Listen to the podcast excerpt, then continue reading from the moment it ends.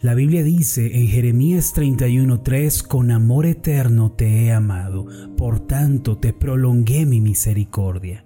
En esta vida muchas cosas son inciertas y todo cambia. Sin embargo, hay una verdad a la que podemos aferrarnos para salir adelante. Esta verdad es inmutable y no se desgasta con el paso del tiempo. Es la verdad que dice que Dios le ama a usted con un amor eterno, inagotable y sin límites. Por lo tanto, usted tiene la misericordia de Dios en su vida el día de hoy para ayudarle en todas las cosas. No importando en dónde se encuentre ni la situación que esté viviendo, si recibe el amor de Dios, su vida puede ser transformada y su problema puede ser resuelto. Entonces, abra su vida el día de hoy para recibir el eterno e inagotable amor de Dios que cambia la vida.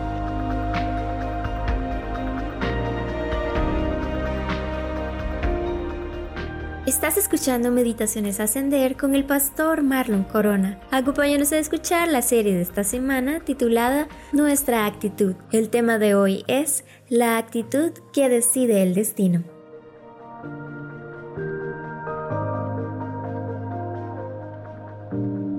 Una de las cosas más importantes en la vida cristiana, entre otras, sin lugar a dudas, es la actitud del cristiano.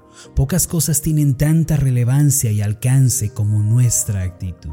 Por esta razón debemos poner especial atención a este tema y asegurarnos de que nuestra actitud es la correcta. De acuerdo con la Biblia, la actitud puede llevarnos muy lejos rumbo a la bendición y a las promesas de Dios o puede atarnos a un destino oscuro y doloroso. En la Biblia, por ejemplo, encontramos el caso de dos hombres que de acuerdo con su actitud escribieron historias diferentes. Ellos son Judas, el que entregó al Señor Jesús, y Pedro, quien le negó en tres ocasiones. Si lo analizamos, ambos fallaron delante del Señor. En concreto, ambos le traicionaron. El primero, Judas, vendió al Señor por unas monedas de plata, ya que era un ladrón y su corazón estaba lleno de avaricia. En Mateo 26, 14 en adelante encontramos lo siguiente. Uno de los doce, el que se llamaba Judas Iscariote, fue a ver a los jefes de los sacerdotes. ¿Cuánto me dan y yo les entrego a Jesús? les propuso. Decidieron pagarle 30 monedas de plata. Desde entonces Judas buscaba una oportunidad para entregarlo. Aunque había conocido al Señor, había presenciado grandes milagros y había escuchado grandes enseñanzas del reino por parte del Maestro, nunca se arrepintió de su estilo de vida perverso. Por eso, en cuanto se le presentó la oportunidad, traicionó al Señor. Por otro lado, Pedro, quien era uno de los discípulos más cercanos al Señor, en determinado momento también le dio la espalda al Maestro. En Mateo 26, en el versículo 69 en adelante, podemos leer de esta forma. Mientras tanto, Pedro estaba sentado afuera en el patio y una criada se le acercó. Tú también estabas con Jesús de Galilea, le dijo. Pero él lo negó delante de todos, diciendo, no sé de qué estás hablando. Luego salió a la puerta donde otra criada lo vio y dijo a los que estaban allí, Este estaba con Jesús de Nazaret. Él lo volvió a negar jurándoles, a ese hombre ni lo conozco. Poco después se acercaron a Pedro los que estaban allí y le dijeron, seguro que eres uno de ellos, se te nota por tu acento. Y comenzó a echarse maldiciones y les juró, a ese hombre ni lo conozco.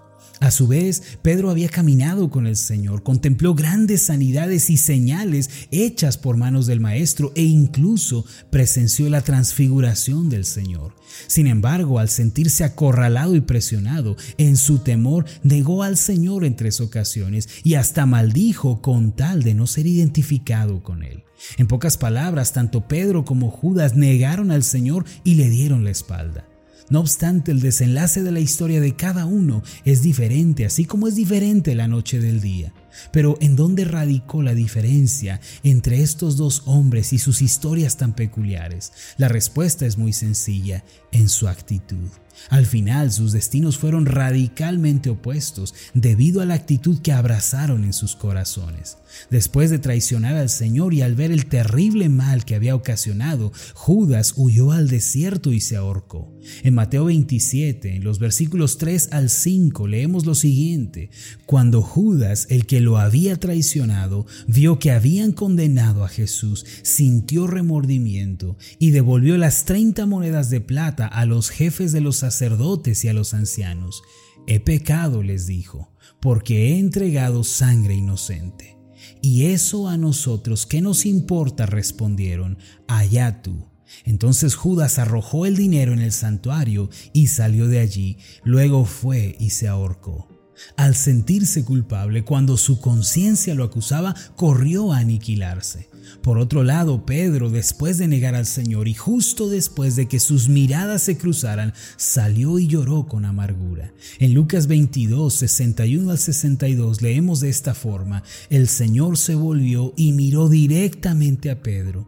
Entonces Pedro se acordó de lo que el Señor le había dicho, hoy mismo, antes de que el gallo cante, me negarás tres veces. Y saliendo de allí, lloró amargamente. Pedro, al darse cuenta de que había negado y traicionado al Señor en el momento más doloroso y al ser penetrado por la mirada del Señor, huyó del lugar, pero en lugar de quitarse la vida como Judas, lloró con amargura de corazón.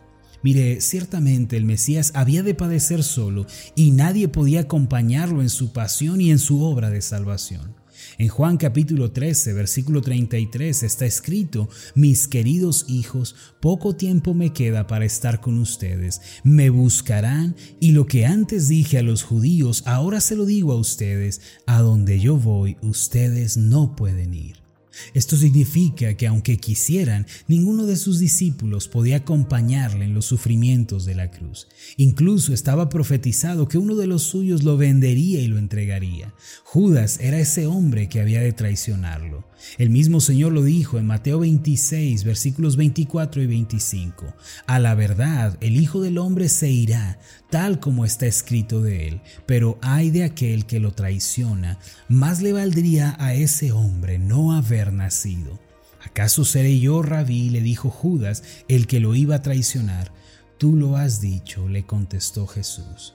Aunque estaba escrito que uno de los suyos lo vendería y lo traicionaría por treinta monedas de plata, nadie dijo nada acerca de que se tenía que quitar la vida. Ambos, tanto Pedro como Judas, fallaron, le dieron la espalda al Señor y lo abandonaron en el momento más importante. Sin embargo, sus historias fueron tan diferentes por la actitud de su corazón. Judas, en lugar de arrepentirse y de volverse al Señor de todo corazón, decidió quitarse la vida. Su actitud se parece mucho a la de una persona que desconfía en Dios y duda de su misericordia y de su gracia. Judas había presenciado cómo el Señor perdonó a los pecadores y restauró a los perdidos. ¿No podría él recibir la misma gracia si se hubiese arrepentido? Sí, pero él no confió en el Señor ni tuvo esperanza en su bondad. Dio la espalda no solo al Señor, sino a la gran misericordia y compasión de Dios. Aunque había contemplado la gracia de Dios, jamás creyó que pudiera recibirla y ante su remordimiento se ahorcó. La historia de Pedro fue muy diferente. Aunque traicionó al Señor y le abandonó, salió y lloró con amargura y se arrepintió de todo corazón. Era tan pecador como Judas y tan culpable como él. Sin embargo, la amargura de su corazón, que se traduce en un profundo arrepentimiento y dolor por haber fallado, fueron la puerta que le guió al Salvador de su alma. Las lágrimas de Pedro que se nos describen en los versículos anteriores no fueron solamente lágrimas de remordimiento. Tales lágrimas indican una verdadera tristeza y un profundo arrepentimiento de su pecado. Son como las lágrimas del salmista en el Salmo 31, 9 y 10 que dice, Tenme compasión, Señor, que estoy angustiado. El dolor está acabando con mis ojos, con mi alma y con mi cuerpo. La vida se me va en angustia y los años en lamentos, la tristeza está acabando con mis fuerzas y mis huesos se van debilitando. Estas lágrimas son de dependencia, de búsqueda del favor de Dios, de un arrepentimiento genuino y una conversión sincera. Asimismo fueron las lágrimas de Pedro. Eran más que un simple sentimiento, eran un dolor profundo, eran quebranto por el pecado.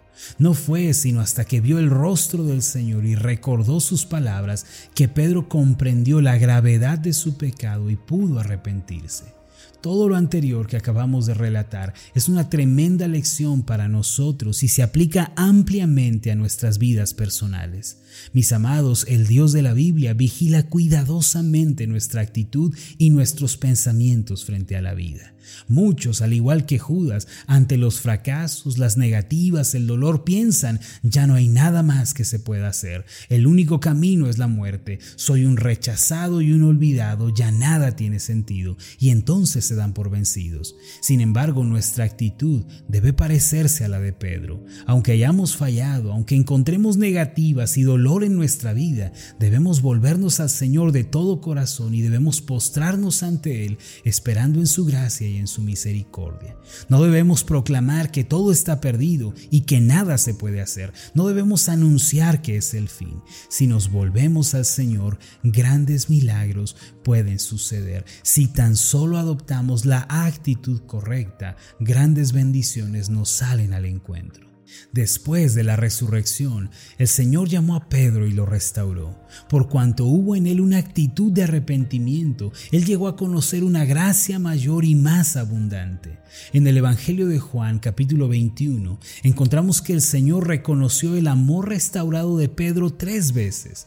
El versículo 15 y los siguientes dicen así, cuando terminaron de desayunar, Jesús le preguntó a Simón Pedro, Simón, hijo de Juan, ¿me amas más que a estos? Sí, Señor, tú sabes que te quiero, contestó Pedro. Apacienta mis corderos, le dijo Jesús.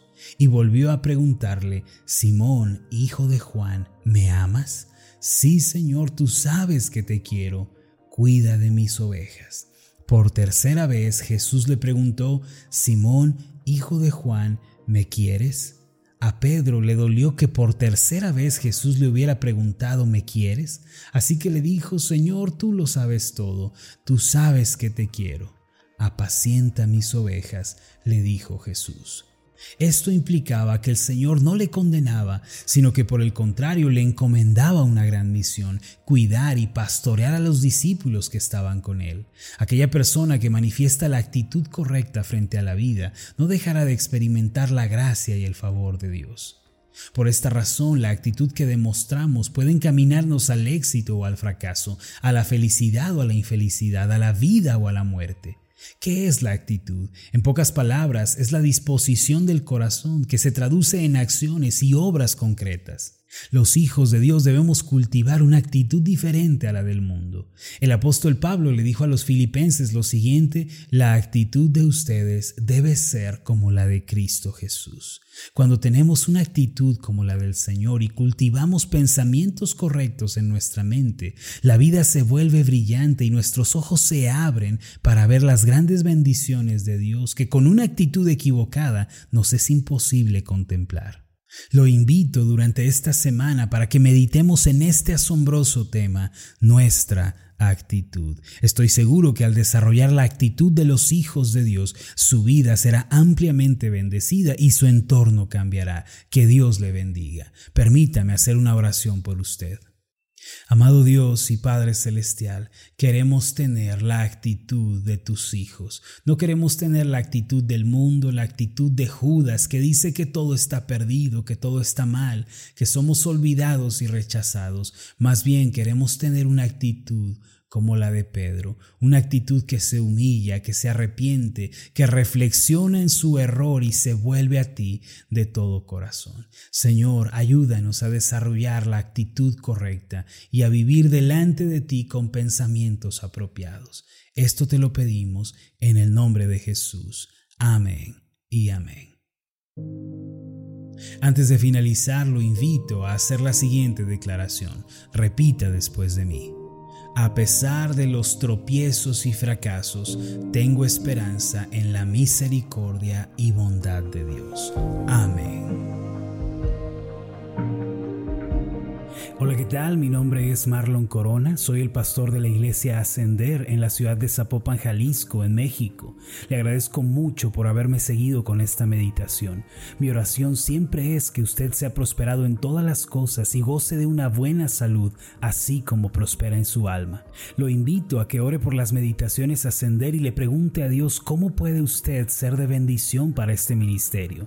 Las meditaciones Ascender son impulsadas y apoyadas por nuestros oyentes. Reciba un fuerte abrazo de mi parte. Que Dios le bendiga. Hasta la próxima.